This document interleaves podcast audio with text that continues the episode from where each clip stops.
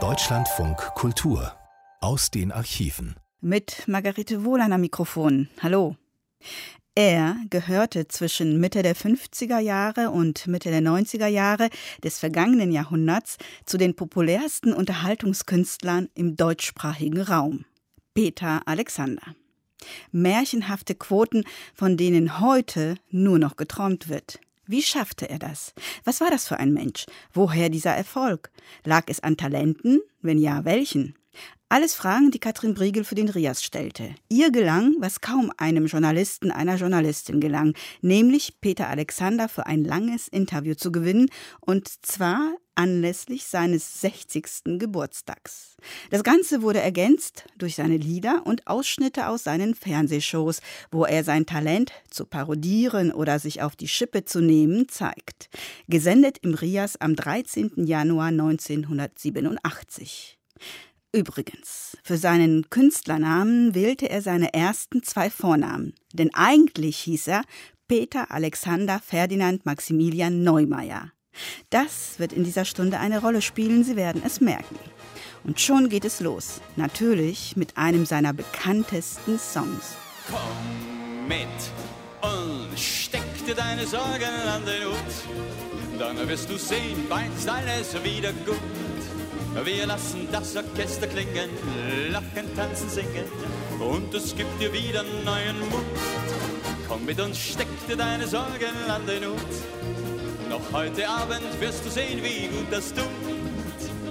Ab und zu geht was daneben, doch wozu darüber reden, steck dir deine Sorgen an den Hut. Heute Abend strahlt die Bühne hell im Rampenlicht. Sie sind gekommen, um den Peter mal zu sehen. Hält er das alles, was im Fernsehen er verspricht? Man kann ihn sehen, doch sein Lampenfieber nicht. Was denkt er jetzt im Augenblick, der Mann aus Wien? Na, na, na, ich hoffe fest, wir alle kriegen das heute hin. Oh, ah, ich kenne eine Medizin. Komm mit. Wir krempeln heute um das ganze Haus und für zwei Stunden schmeißen wir die Sorgen raus. Ab und zu geht was daneben, doch wozu darüber reden, steck dir deine Sorgen an den Hut. Ab und zu geht was daneben, doch wozu darüber reden, steck dir deine Sorgen an den Hut. Ja! 60 Jahre leben ist ja immerhin ein ganzes Stückchen auf dieser Erde verbringen. Ja, und ich muss ehrlich sagen, ich bin für diese 60 Jahre sehr dankbar. Ich habe viel erreicht. Ich habe mehr gesehen als andere Leute, die mit dem gleichen Alter nicht. Also ich glaube, da müssen andere schon 200 Jahre alt werden, um das zu erleben, was ich erlebt habe. Ich habe viele interessante Menschen kennengelernt. Ich habe ein, eine wunderbare Frau gefunden habe ein schönes Familienleben. Ich bin gesund und lustig. Also mir geht's eigentlich gut. Es gab mal einen Film, der hieß Der Musterknabe. Für das deutsche und auch das europäische Showbusiness sind sie ein solcher, dem Image nach. Aber ich würde gerne wissen, was hinter dem Musterknaben auch noch steckt. So äh, glatt kann das Leben ja nicht verlaufen sein. Nein, Fangen wir bei den Professoren an. Ich meine, damals gab es für die Clownerien Ohrfeigen, heute gibt es Gage. Also Ohrfeigen hat es eigentlich schon lange nicht mehr gegeben. Also ich, wir haben angefangen mit im Winkel stehen, also in der Ecke stehen und vielleicht einmal mit einem Rohrstock eine über die Finger, aber Ohrfeigen also ganz selten. Obwohl wir sie oft verdient hätten, muss ich sagen, ja. Wenn man 60 Jahre ist und äh, möglicherweise sagt, äh, man ist jemand, der nicht so gerne Interviews gibt. Das heißt, man lässt sich nicht gerne ausfragen. Hat sich das schon bei Ihnen herumgesprochen? Das hat sich das? weltweit herumgesprochen, ja. Naja, ich, ich rede halt nicht gern über mich, ich rede mal über, über irgendwas anderes. Das wäre mir schon lieber, ja. Naja, wir können ja den Peter Alexander von dem Herrn Neumeier trennen. Wie wäre denn das? Auch gut, ja. Also ich spreche jetzt mit Herrn Neumeier über Herrn Alexander. Ja, ist das gut? gut? ja, dann wäre es vielleicht auch mal Zeit, glaube ich, mit ein paar Promotion-Lügen aufzuräumen. Also erstens, Sie waren nicht bei den Wiener Sängerknaben. Nein. Im Gegenteil. Also, ich weiß nur, die Sängerknaben äh, sind damals meinen Eltern die Bude eingelaufen, weil ich irgendwo in Wien herumgesprochen habe, dass da ein, ein heldischer Sopran zu Hause ist, den man unbedingt für die Sängerknaben äh, holen sollte. Aber was andere Kinder zum Beispiel also wahnsinnig angelockt hätte, Tourneen nach Südamerika und Nordamerika, das hat mich verschreckt. Ich bin also ein, ein Heimmensch. Ich bin am liebsten zu Hause. Und ich habe also meine Eltern so bekniet, um Gottes Willen, bloß nicht zu den Sängern genommen. Ich will zu Hause bleiben. Ich wende mich jetzt immer an Herrn Neumeier und frage noch ein paar äh, Promotion-Lügen ab über Herrn Alexander. Äh, geizig sind Sie auch nicht? Geizig? Mhm. Na, überhaupt nicht. Wieso? Naja, also mein Gott, ich bin nicht verschwenderisch oder irgendwas, aber also geizig bin ich bestimmt nicht, na. Und dass Sie am liebsten Schweinsbraten essen und bei Katharina Valente äh, Spaghetti alla Carbonara mm, und äh, auch besonders gerne Sexfilme sehen, stimmt auch alles nicht. das kann nicht stimmen. Also ich, ich glaube, ich habe noch nie einen gesehen. Aha. Da sehen Sie mal, was die Journalisten im Laufe der Zeit so über Sie geschrieben haben. Die haben noch ganz andere Sachen geschrieben. Ja, ich weiß, bei Ihnen ist es ja ganz merkwürdig. Also wie gesagt, bei Herrn Alexander natürlich, äh, Herr Neumeier, ist es ganz merkwürdig. Da äh, spalten sich ja eigentlich die Leute fast nur in zwei Lager. Nicht in drei, sondern in zwei. Entweder man liebt ihn, den Herrn Alexander, oder man ist gegen ihn. Ja, also ich bin sehr froh, dass das eine Lager besonders groß ist. Dafür möchte ich mich ganz herzlich bedanken.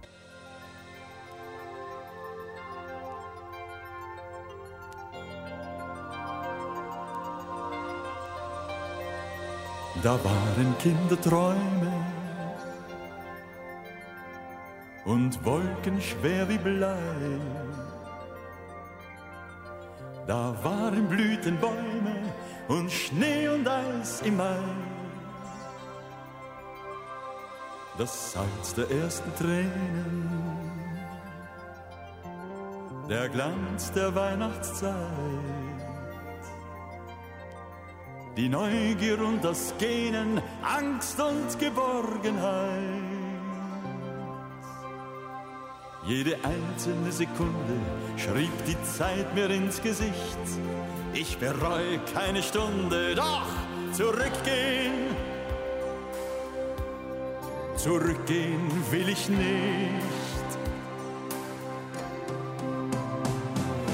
Was sind schon 60 Jahre? Die gelebt sind und geschehen, gegen ein paar Tage Zukunft und den Mut nach vorn zu sehen.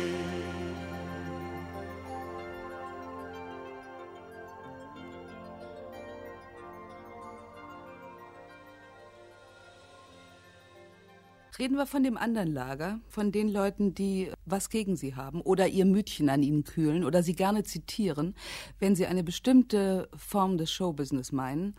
Die haben viele bösartige Sachen über sie verlauten lassen. Wie lebt man damit als so äh, freundlicher, lustiger Mensch wie Sie? Tja, damit muss man sich abfinden. Es ist halt leider Gottes in unserem Breitengraden so, dass das Showbusiness an und für sich etwas über die linke Schulter angesehen wird, nicht? Dabei ist es eine der schwersten Spielarten in unserem Beruf. Also ich glaube, ein Kriminalfilm lässt sich leichter fabrizieren als eine lustige Show. Es ist leichter, die, schwerer, die Leute zum Lachen zu bringen als zum Weinen. Mit Sicherheit keine Lüge ist, dass Sie gerne angeln gehen. Nein, das ist auch keine. Äh, äh, Sie sind ja richtig gut informiert. Ja, aber ja, diese... Ich habe sogar in Berlin schon geangelt. In Berlin, wo? Ja, im, äh, im Teglersee. Ach ja? Ja. Sollten Sie da etwa etwas gefangen haben? Nein, da habe ich einen sogenannten Schmarrn gefangen. Es war überhaupt, es war nur furchtbar kalt. Ich habe mich wahnsinnig verkühlt, also erkältet. Ich glaube, es hat 10 Grad unter Null gehabt. Wir sind dort im Boot gesessen, aber trotzdem, es war wunderschön. Aber es hat nichts gebissen. Ich würde ganz gerne bei diesem merkwürdigen Sport Angeln bleiben, der ja nicht so populär ist wie Tennis oder oh, Er ist leider Golf. sehr populär. Es gibt viel zu viel Angler auf der Ach Welt. ja? Ja, ja. Ja, aber äh, was mich an dem Sport interessiert, ist ja nicht, dass man einen Fisch fängt und dass man da in Gummistiefeln morgens früh aufstehen muss, um irgendwo in also, Ruhe zu stehen. Also mit Gummistiefeln stehe ich ja nicht auf, Aha. die ziehe ich dann erst an. Gut, aber äh, da scheint doch eine Philosophie dahinter zu sein. Ja. Angeln ist doch eine Art von Meditation, oder? Nein, also beim Angeln muss man sich derartig darauf konzentrieren, auf den Fisch konzentrieren, sonst fängt man nämlich nichts. Mhm. Aber es ist trotzdem eine der besten Möglichkeiten, um abzuschalten. Mhm. Also man, man, vergisst seinen ganzen Tageszores, den Beruf einmal. Man denkt also wirklich nur ans Angeln. Ja, aber warum ich vielleicht auf das äh, Wort Philosophie oder Meditation komme, ist, dass ich mir vorstelle, dass man sehr lange irgendwo an einem Punkt stehen muss. Nein, nein. Stimmt ich nicht? bin ein, ein Marschierangler. Mhm. Also ich bin kein Sitzangler, der auf seinem Hocker irgendwo sitzt. Sondern ich ruder also Kilometer, meine sieben, acht Kilometer an einem Tag oder ich marschiere meine zehn Kilometer an einem Tag. Ja, aber ich meine, das verschreckt doch die Fische. Ja, man muss einmal das Ufer wechseln, einmal quer durch den Bach, dann wieder eine andere Stelle aufsuchen und so weiter. Mhm. Also ich bin kein, kein, Hock, kein Hockfischer. kein Hockfischer. Schade, ich hätte jetzt gedacht, da kommt jetzt was ganz Interessantes dabei raus, äh, weil ich habe ganz offensichtlich eine ganz falsche Vorstellung vom Angeln. Ich glaube, Sie haben überhaupt keine Vorstellung vom Angeln. Oder so. Nein, es ist was Wunderschönes. Ich kann es wirklich jedem empfehlen.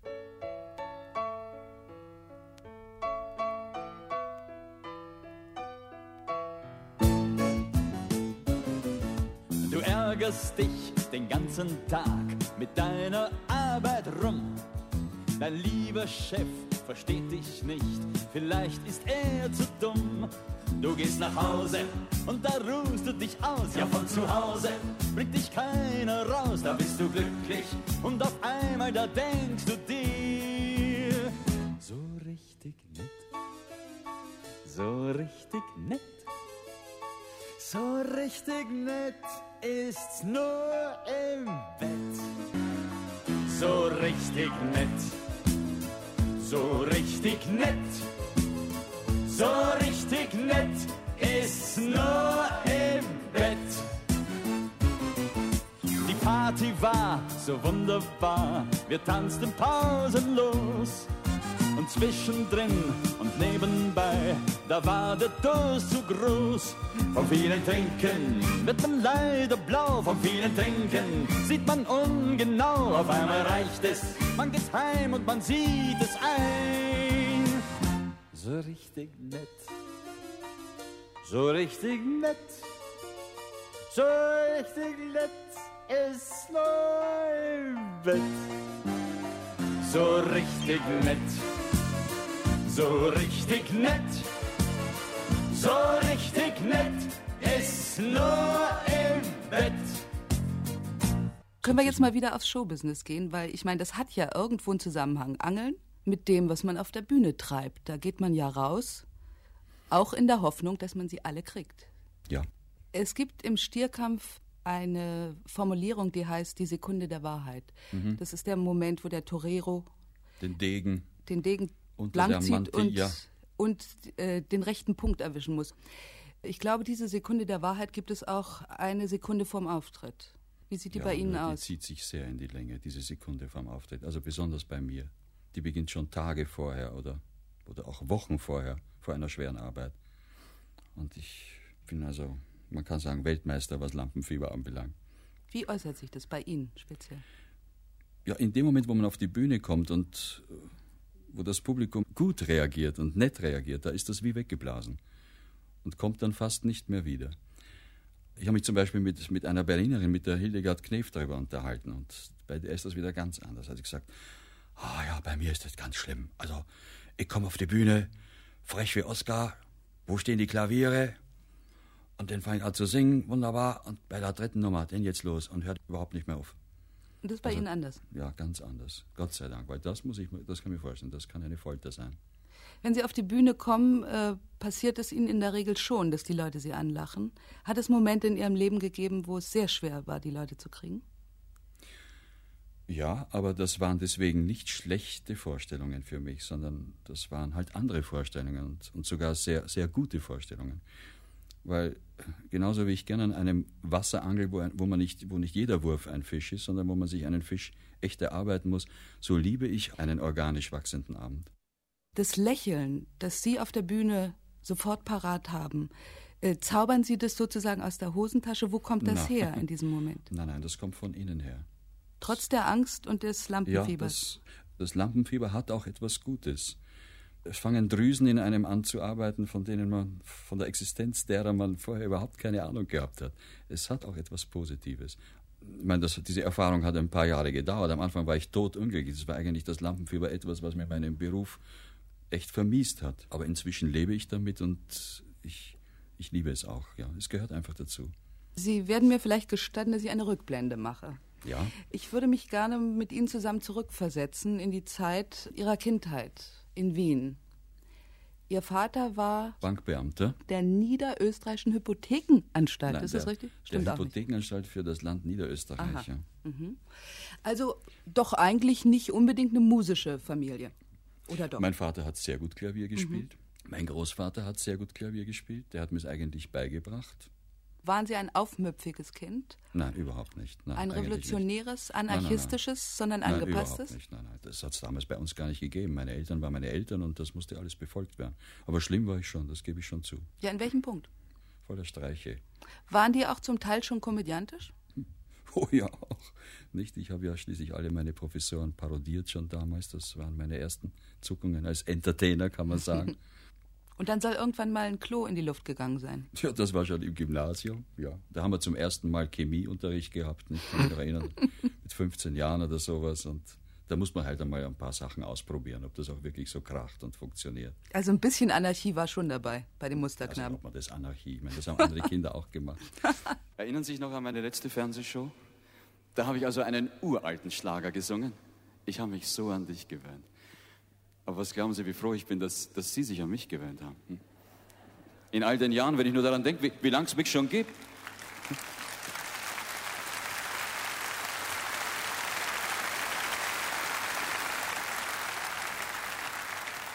Und noch dazu, wo ich ja, wo ich ja eigentlich für Sie aus dem, aus dem fremdsprachigen Ausland komme.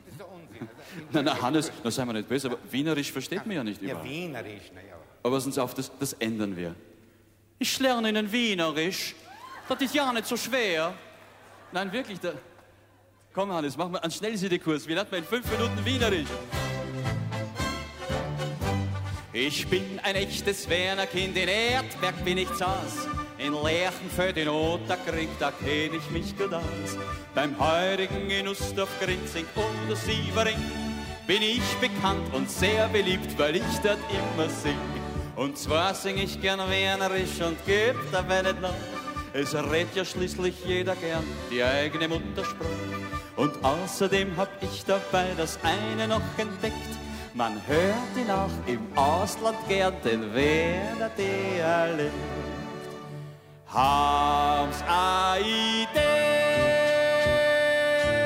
singst, das ist Wienerisch. Holodoro, a Witz, a Kern, so reden Leute in Wern.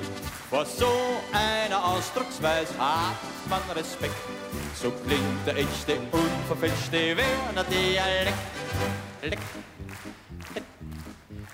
Als, als Lektion, meine Damen und Herren, glaube ich, muss ich Ihnen doch einiges eindeutschen.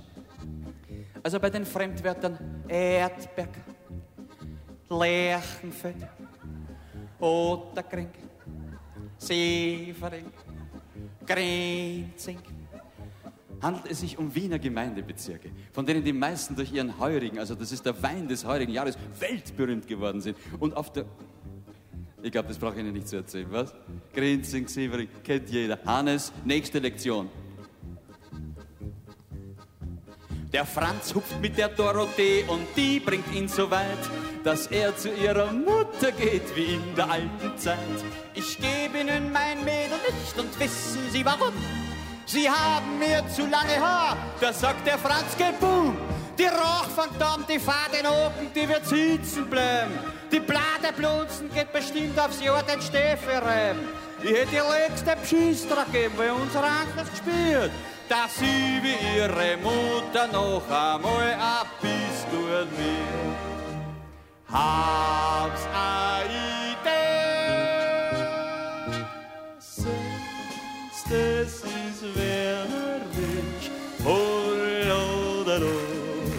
Witz, a Kern, so reden Leute in Welt.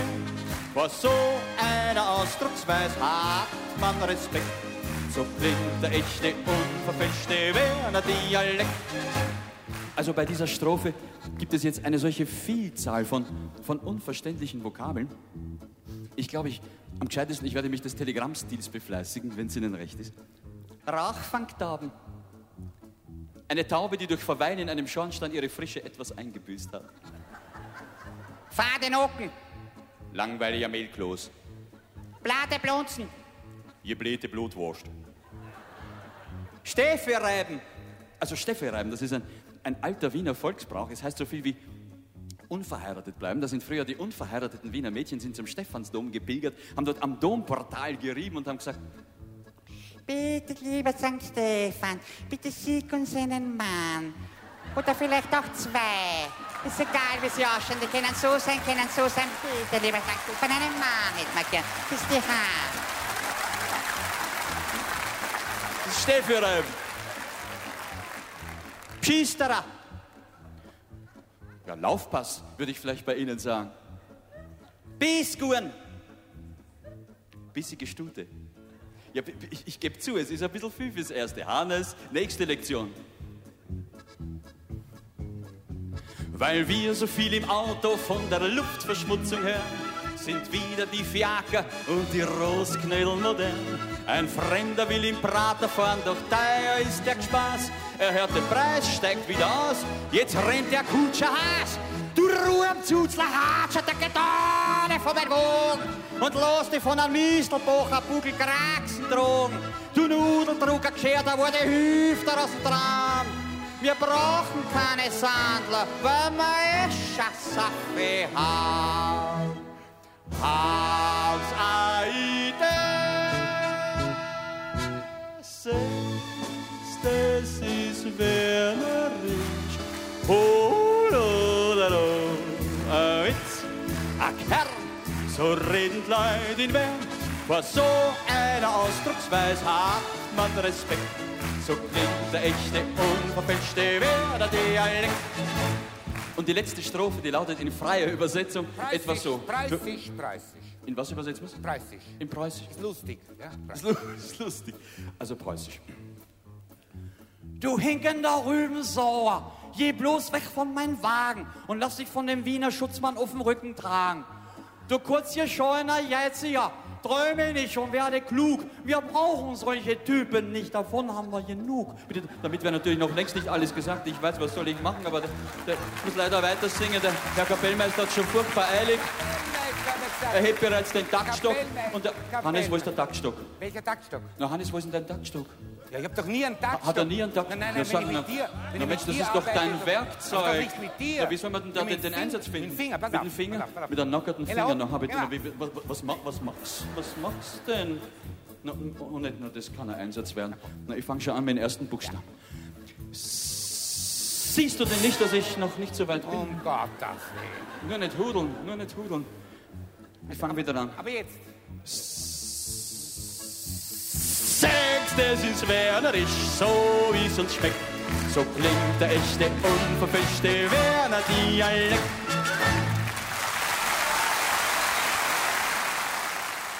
Haben Sie ziemlich früh einen Entwurf gehabt von Ihrem Leben, was Sie werden wollten oder nie? Naja, es hat immer geheißen, ich, ich soll Arzt werden, nicht? Ich habe mich also jahrelang auf dieses Ziel fixiert. Ich kam dann von der Kriegsgefangenschaft 1946 zurück nach Wien. War glücklich, dass meine Eltern noch gelebt haben, dass das Elternhaus noch halbwegs gestanden ist und habe brav an der Universität inskribiert und sollte Arzt werden.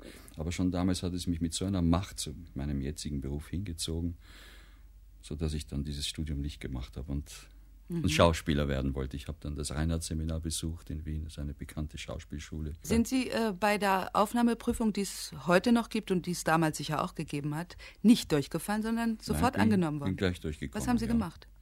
Ich habe aus Schillers Räubern vorgesprochen, einen Monolog, also klassisch, weil ich wollte ja an und für sich ans Burgtheater, an irgendwas anderes habe ich gar nicht gedacht. War gleich ein Riesenlacherfolg. Aha. Was haben Sie gemacht Naja, mit den ich- Schillern? ich nicht der- Schillerschen Räubern. Ich weiß nicht, aber jedenfalls, also ich war nicht der, der Typ eines, eines, Eines eines, eines, eines klassischen Schauspielers, nicht? Aber die Professoren haben gesehen, also da, da könnte man was anderes draus machen. Ich war jedenfalls sofort aufgenommen. Gut, die Leute haben gelacht. Hat Sie das verletzt? Nein, überhaupt nicht, nein. Ich Haben habe mich nur ein gewollt? bisschen erstaunt. Ja. Mein ganz Wohl war mir bei der Sache ja auch nicht, ja. Verständlich, ja. es gibt ja so einen alten Traum vom Clown, der Sie ja im weitesten Sinne des Wortes auch sind. Der, Das immer, ist ein Kompliment, vielen Dank. der ganz gerne mal seriös und ernsthaft sein will oder ein Tragöde. Gibt es das bei Ihnen auch? Ich bin an und für sich privat sehr ernsthaft. Mhm. So, so wie ich mich, wie ich mich mit mein, in meinem Beruf zeige, so bin ich eigentlich zu Hause nicht. Wie ist es auf der Bühne? Was wollen Sie da? Dass die Leute lachen oder dass Ihnen auch ab und zu vielleicht eine Träne aus dem Auge rinnt? Also wenn mir beides gelingt, das ist dann wohl, dann ist alles gut gegangen, dann habe ich es richtig gemacht. Also, wenn meine Informationen stimmen, haben Sie 1951 Ihre erste Platte gemacht. Ja, Was war das? das war ein Lied von Michael Jari. In Deutschland hat es Gerhard Wendland gesungen und ich habe es in Österreich gesungen. Das machen nur die Beine von Dolores, hieß das damals. Diese Platte, gibt's die noch in Ihrem Schrank? Freilich, alte Shellac-Platte, ja sicher, sowas hebt man auf. Die erste Schallplatte. Mein Gott, war ich stolz. Und ich habe keinen Plattenspieler gehabt. Ich musste zu Bekannten gehen, die einen hatten, um das überhaupt anhören zu können.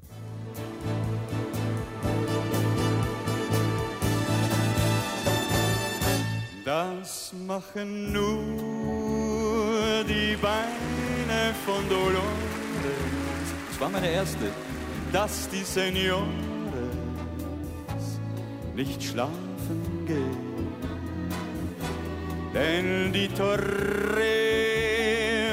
und die Matadores, die wollen Dolores noch tanzen sehen. Und jeder wünscht sich dann nur das eine. Sie möchte alleine für ihn sich drehen. Das machen nur die Beine von Dolores,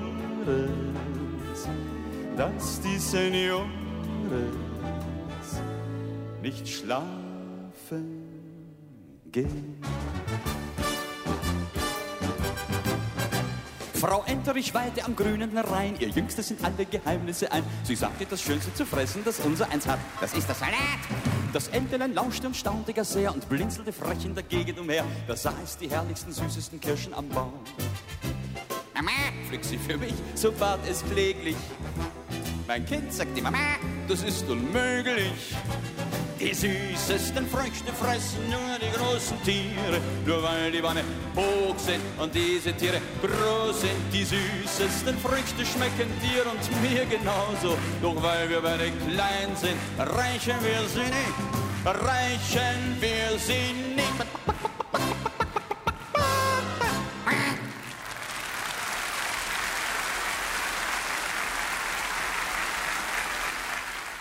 Sie sind ins Bild gekommen, sozusagen, zuerst durch Filme.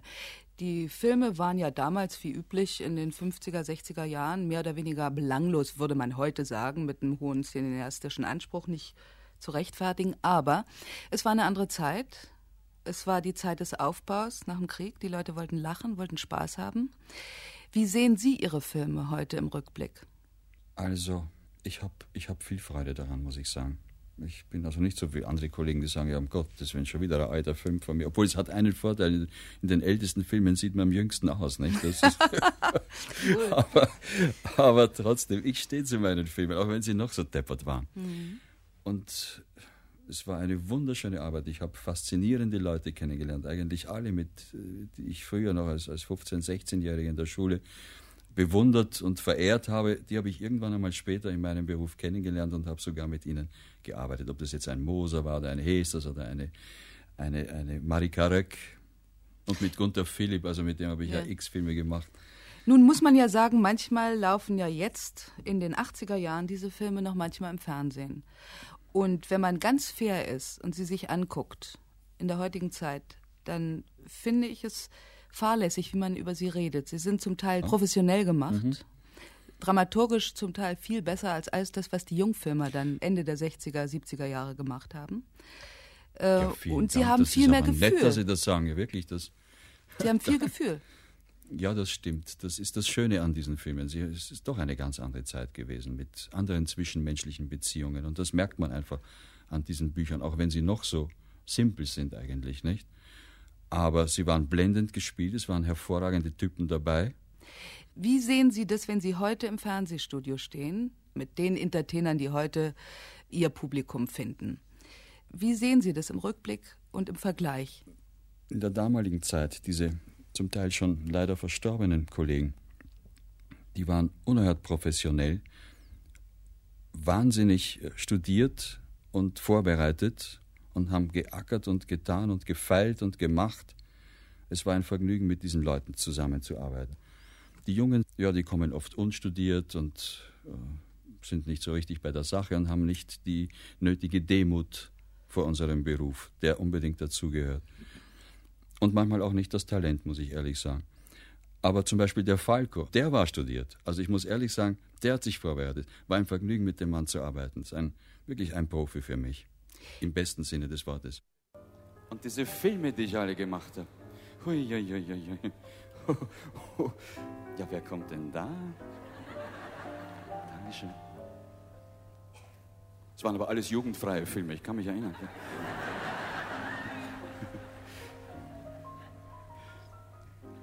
Und die laufen jetzt alle wieder mal im Fernsehen.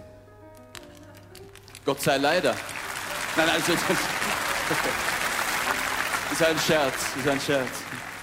Man, man, man, muss diese Filme mit ganz anderen Augen sehen. Sie sind, mein Gott, wie soll ich mich ausdrücken? Sie sind sentimental lustige Erinnerungen an eine ganz andere Zeit. Und an eine Zeit, wenn ich ehrlich bin, wo ich glücklich bin, dass ich da den, den letzten Zipfel der guten alten Lustspiel-Filmklamottenzeit, dass ich den noch erwischt habe. Das sind Erinnerungen, die möchte ich nie missen. Da war schon was los. Da war schon was los. Drei Filme habe ich in Frauenkleidern gemacht. Naja, Sie, Sie lachen, aber ich, ich weiß nicht, ob Sie das überhaupt ahnen, was, was das heißt. in Frauenkleidern.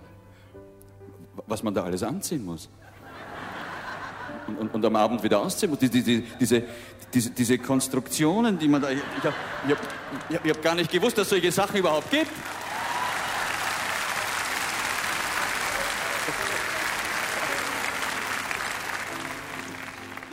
Ich, glaube, ich hatte schon damals das Ja der Frau.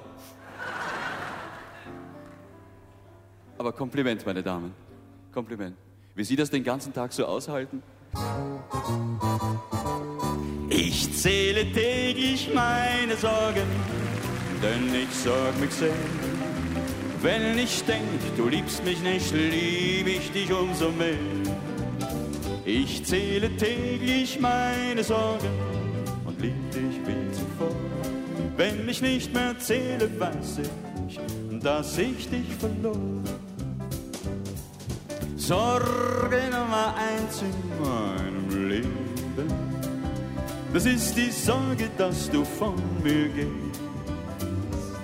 Und Sorge Nummer zwei ist, dass es bald einen anderen gibt, den besser du verstehst und der dich liebt. Ich zähle täglich meine Sorgen und lieb dich wie zuvor. Wenn ich nicht mehr zähle, weiß ich, dass ich dich verlor.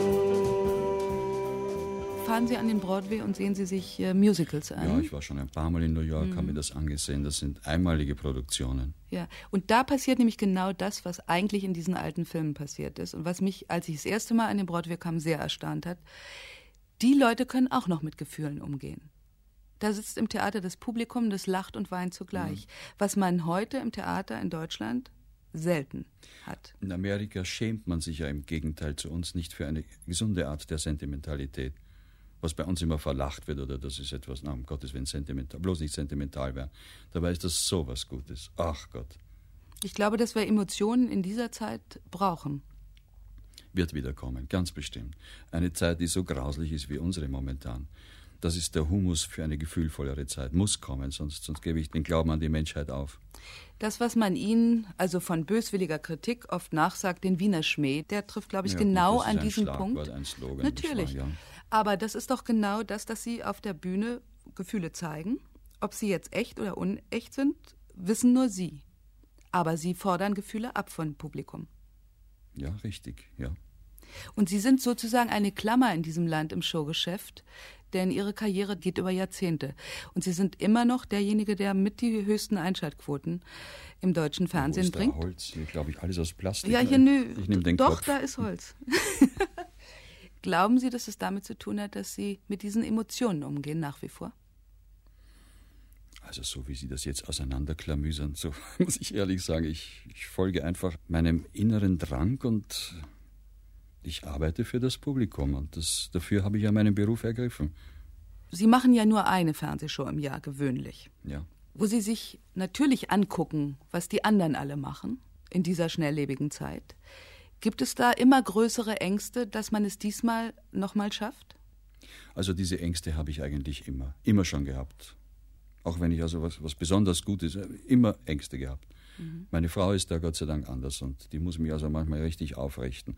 Und ich schaue mir auch alles andere an und ich schaue mir auch äh, gern schlechte Sachen an, weil daraus kann man also fast mehr lernen als als Guten. Können Sie Beispiele nennen? Na, um Gottes Willen, no, also ich bitte Sie.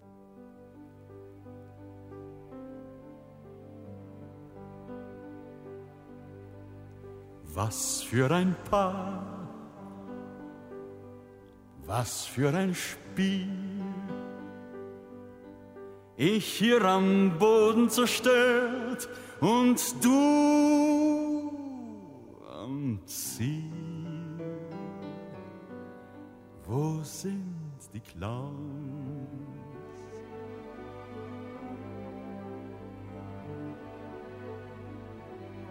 ziemlich grotesk.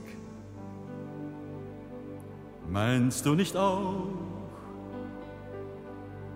Ich so wie Feuer und Glut und du wie Rauch. Wo sind die Clowns? Lasst rein die Clowns. Ich wollte sehen, was in mir steckt. Sah hinter Masken und Worte und hab jetzt entdeckt. Das, was ich suchte, war nah, das warst immer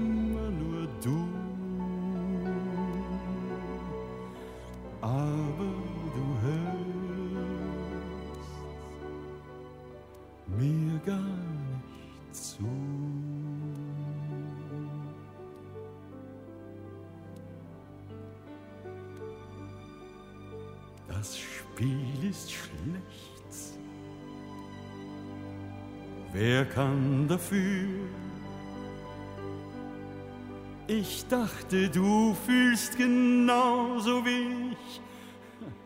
Irrtum von mir. Ruf nicht nach den Clowns. Was brauchen wir Clowns? Die Clowns sind doch wir.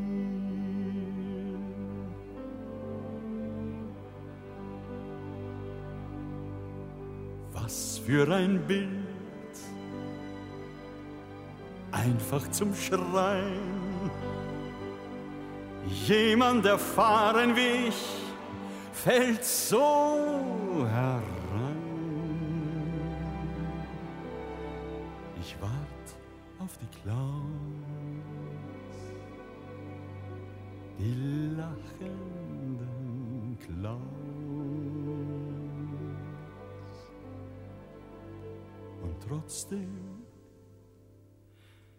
Ich weiß,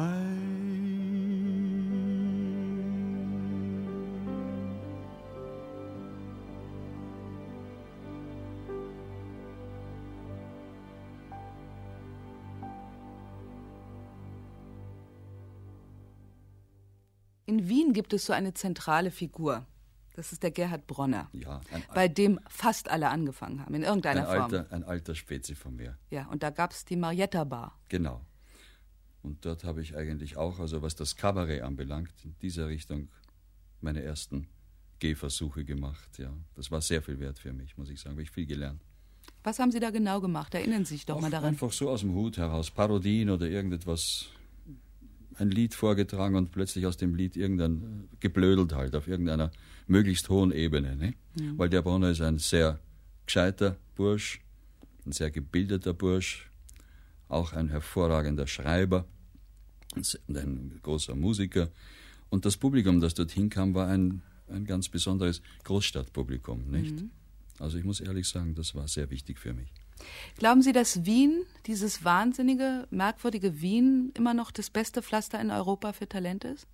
Oh ja, das glaube ich schon. Ein Schmelztiegel, nicht? Bisschen Ungarn, bisschen Böhmen, bisschen Deutsches, bisschen Jugoslawisches. Äh, kein Kritiker, egal auf welcher Seite er steht, wird bestreiten, dass Sie hervorragende Imitationen, Parodien oder wie immer man das nennen will, machen. Wie trainieren Sie die? Vom Spiegel? Also trainieren durch das eigentlich gar nicht. Das muss von innen her kommen. Man muss, man muss so weit sein, dass man sich in, in, in den Habitus und, und in, in, die Figur des anderen, den man parodiert, muss man sich so hineindenken. Dann kommt es auf einmal ganz von selbst. Es gibt ja zwei Versionen. Entweder man kriecht in die Figur, die man liebt, so sehr hinein, dass man dann ganz nah bei ihr sein möchte. Es ist gar nicht einmal notwendig, dass man die Figur auch liebt, die man. Ja, es gibt aber auch natürlich die andere Form, dass man sie dem Lachen preisgibt. Naja, sicher, es ist schon karikiert, also irgendwie übersteigert alles, nicht? Das ist ganz klar. Aber.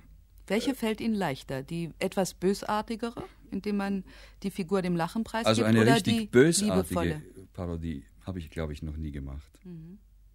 Das möchte ich auch nicht. Dazu habe ich eigentlich zu viel Achtung vor dem Parodierten. Ja, aber es gibt sicher eine Figur, den Moser, den lieben Sie. Ja, den liebe ich. Mit dem habe ich auch zwei Filme gedreht. Und das war ein, ja, ein, ein Jahrhundertschauspieler, kann man sagen. Sowas gibt es, glaube ich, nicht wieder. Ein ganz großes Talent. Der hat auch immer dauernd Ängste gehabt, um Gottes Willen. Ja, der Mann hat so spät Karriere gemacht. Ich glaube, der war schon über 50, da hat er erst den ersten Filmerfolg gehabt. Über die Ängste würde ich gern noch ein bisschen reden. Oberflächliche Menschen würden sagen, ein Mann wie Peter Alexander ist ein erfolgreicher Mann über viele Jahrzehnte, hat also Millionen LPs, Millionen Singles verkauft, erfolgreiche Shows, riesige Einschaltquoten. Der müsste doch keine Angst mehr haben. Ja, ja dabei wird diese Angst also eigentlich immer größer. Wovor? Ja, es ist. Es wird auch viel von einem erwartet, nicht? Was kann passieren, wenn Sie versagen? Eigentlich doch nichts für Ihr Privatleben, oder doch? Ja, wenn man nur einmal versagt, dann geht es vielleicht noch gut. Aber ein zweites Mal, ich weiß nicht. Mein Publikum hat mich bestimmt sehr, sehr gern. Und, aber das Publikum kann auch unerbittlich sein. Gibt es solche Momente für Sie? Hat es die gegeben, wo Sie eine Überlebenstechnik anwenden mussten? Nein, eigentlich nicht. Nein. Was meinen Sie mit unerbittlich? Wann haben Sie das erlebt? Nein, nicht, ich habe es nicht erlebt, so. aber ich weiß, wie das Publikum mit, mit, mit Kollegen umgehen kann. Ne? Sie haben es nie erlebt? Nein, ich habe es eigentlich nie erlebt. Ne? Sollte man Ihnen das wünschen, dass Sie es mal erleben, damit Sie Ihre Nein. Angst ausloten Nein, das können? wünsche ich mir nicht. Ich tue auch alles, damit Mhm. das nicht eintritt. Wenn man parodiert, einer fehlt noch. Hm? Sie sagen's. Er fehlt echt. Er fehlt echt. Das, das merkt man jetzt erst so richtig, wo seine ganzen alten Filme im Fernsehen wieder laufen. Und was wir an ihm gehabt haben. Er war bestimmt in unserem Beruf in diesem Jahrhundert ein Meilenstein. Und es gibt keinen anderen Schauspieler, der von sich behaupten könnte, er, er hätte eine eigene Witzreihe. Denn es, es, es gibt eigene Moserwitze. Soll ich Ihnen einen erzählen? Ja, soll ich Ihnen? Also, Sie müssen sich vorstellen, es ist Sonntag, Moser ist allein zu Hause, er wohnt im Parterre und er verspürt einen wahnsinnigen Heißhunger auf, auf, auf Kartoffelpuffer. Er möchte so gern Kartoffelpuffer essen, aber leider Gottes fehlt ihm das Wichtigste, nämlich die Kartoffeln. Und jetzt, und jetzt ist er ein bisschen, Jetzt ist er ein bisschen am, am Nachdenken, jetzt ist er ein bisschen am Grübeln. Na, so was Deppertes, so was Blödes. Na, das ist ein, das ist ein Sonntag, na, habe ich Jahre. Jesus, na, das habe ich notwendig gehabt. Und alles nur wegen dieser blöden Kartoffelpuffer. Ich möchte, möchte halt unbedingt möchte ich halt Kartoffelpuffer haben. Möchte halt die Kartoffelpuffer. Aber was mache ich? Heute ist Sonntag nicht, weil die Geschäfte mal zugesperrt. Ohne, ohne, ohne Kartoffeln gibt es keine Puffer. Da, da hat, hat, es ausgepufft. Da. Jesus, na, na, jetzt, jetzt stehe ich da mit, mit, mit gewaschenen Hals. Was mach, was mach ich, was mach Mo- Moment einmal, Moment einmal, ich, mich, mich dünkt, ich habe ich hab eine, hab eine Erleuchtung. Oben im, im dritten Stock oben, da wohnt, da wohnt die Frau Dr. Sedlacek. Zu der, zu der werde ich hinaufsteigen, werde, werde im, im Empor klimmen, zur Frau, Frau Doktor, wer, wer, wer anleiten, dann werde ich verneigen, werde ich mich, werde einen, einen, einen werde ich machen, wir, wir sagen, küss die Hand, liebe Frau Dr. Sedlacek, küss die Hand, bitte. Darf ich mir vorstellen, mein Name ist. Moser, wo- wohne unten im, im Bad. I- Immer unter Ihnen zu Diensten, Frau, Frau Dr. Sedlacek. Bitte, Heute haben wir Sonntag und ich, ich hätte eine etwas perverse Bitte. Na, das hört, das hört sich nicht gut an. Das, das lasse ich weg. Das lasse ich weg. Bitte, ich habe, ich verspüre eine, eine, eine unbändige Begierde. Na, das ist zu geschwollen, das ist zu geschwollen, das hört sich nicht gut an. Ich, ich habe ich hab einen Appetit. Liebe Frau Dr. Sedlacek, ich habe einen Appetit auf, auf Kartoffelpuffer. Ich möchte so gern Kartoffel, aber leider hat es Sonntag die Geschäfte mal zugesperrt und ich habe keine Kartoffel. Nee, liebe Frau Doktor, Sie sind ja im, im ganzen Haus als, als Dame verschrien. Bitte, wenn, wenn Sie mir liebenswürdigerweise mit einem mit ein Sackerl Kartoffeln, wenn Sie mir aushelfen, täten, taten, das, das wäre das wär wirklich allerliebst. Küss die Hand, liebe Frau Dr. Sedlacek, die Hand. Ich glaube, wenn ich solche Schalmeintöne bei ihr anschlage, da, da wird sie schmelzen. Also gehen wir in den ersten Stock. Jesus, na, na das ist ein Stiegenhaus, habe die Ehre. Servus, nix. Haben Sie schon was gesehen? Das ist ja. Na da bitte, schauen, schauen, schauen Sie das Geländer, das Geländer. Alles wackelt. Der Hausmeister, der schaut auf nichts, der gehört austauscht. Der Hausmeister gehört. Jesus, und dann diese Drittstufenhöhe, das ist ja, das ist ja kein Stiegenhaus, das ist eine Hühnerleiter, ist das aber. Habe der der rennst der Fitnessmarsch. Also, jetzt sind wir im ersten Stock. Also, wie war das? Anleiten, dann Kratzfuß, dann, dann küsst die Hand, liebe Frau. Küsst die Hand. Wieso küsst die Hand? Wieso küsst die Hand? Haben Sie schon einmal die Bratzen gesehen von der Frau Dr. Sedlacek? Haben Sie schon einmal, haben Sie schon einmal gesehen, was die für, was die für, was die für Abortdeckeln, die hat ja, ich sage Ihnen, die hat, die hat Hände aus einem Gruselfilm, hat die Exorz, Exorzistenhände hat die, mit Schwimmhäuten, die, die Hand wird nicht geküsst, der Handkuss fällt aus wegen technischer Schwierigkeiten. Na, das fördert man, die Handküssen von da. Also, wie geht's weiter? Darf ich mir vorstellen, vorstellen, bei der Sedlacek? Bei der braucht es überhaupt niemand vorstellen. Die, die kennt dann jeden. Ich sage Ihnen, die, die alte Schachtel steht den ganzen Tag hint, hinter den Stores, hinter den Gardinien und, und schaut hindurch auf die Menschheit. Die hat mich schon tausendmal gesehen. Bei der braucht man sich überhaupt nicht vorstellen. Dieses Weib ist eine Bestie. Die hat ein, ein, ein Argusauge. Ich sage Ihnen, das, einen stechenden Blick hat sie wie eine Hornisse gemeint, zweiten Stock. Na, das ist er. Jesus, na, na, schon wieder. Na, da wird die, da wird die Luft schon bedeutend dünner da herum. Da. Und dann dasselbe, dasselbe, dasselbe. Der Hausmeister geht weg. Da, da ist ja schon ein bisschen kühl. Da ist ja schon wie am Nanga Parbat da herum. Jesus, na. Also hat immer wieder ein bisschen rasten. Also, wie war das? Wie war das? Anleiten? Anleiten? Wieso anleiten? Wieso anleiten? Mit, mit, mit dem Fuß, wenn wir gegen die Tür hauen, anleiten, auch noch bei der Settlercheck. Also, liebe Frau Doktor, das Liebe lassen wir weg. Frau Doktor, Wieso Doktor? Sie ist ja kein Doktor. Sie ist ja gar kein Doktor. Der, der Mann ist ja der Doktor. Der, der säbelt herum an der Menschheit. Aber ist er, ist ein guter Arzt? Ist ein guter Arzt? Man, man, man darf nichts sagen. Hat einen eigenen Friedhof. Geh mal in den dritten. Na jetzt, jetzt soll ich mich kennenlernen. Jetzt bin ich wütend. Jetzt, jetzt bin ich in Stimmung. Jetzt wird sie sehen, die alte Kartoffelpuffmutter. Jetzt werden wir jetzt wir es ihr zeigen. Jetzt ist sie dran. Jetzt wird sie gestürmt.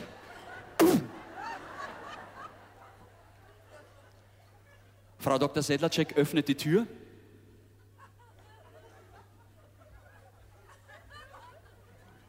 Sie wissen was, Sie alte Schachtel, stecken Sie in Ihre blöden Kartoffeln am Hut. Hab ich ja.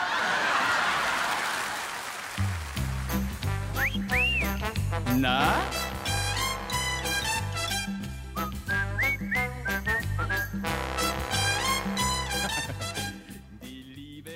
Dieses Lied heißt Komm und bedien dich bei mir und bedienen Sie sich bitte bei uns weiter. Die große Show des Peter Alexander. Ein großes Interview von Katrin Briegel auf unserer Welle. Von all der Liebe, die ich hab, geb ich mit Freuden Lebens ab. Und was bis heute ein Wunschtraum war, ist am Clip ist nun klar und das ist wunderbar. Komm und bedien dich bei mir, denn mein Herz und was dazu gehört ist dein. Komm und bedien dich bei mir, denn ich weiß, ich werd mit dir im Himmel sein. Es ist noch grün, unser Glück, doch ich spür, ich bleibe dir für immer treu. Komm und bedien dich bei mir, du wirst sehen, die Welt ist schöner für uns zwei.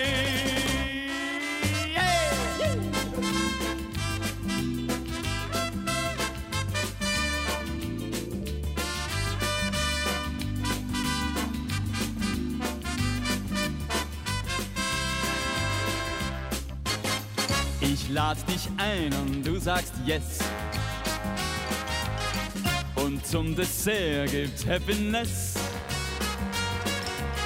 Dann kommt der Clou, es finden sich du und ich, ich und du, die Musik spielt dazu. Komm und bedien dich bei mir, denn mein Herz und was dazu gehört ist dein. Komm und bedien weiß, ich werd mit dir im Himmel sein. Es ist noch grün, unser Glück, doch ich spür, ich bleibe dir für immer treu. Komm und bedien dich bei mir und du wirst sehen,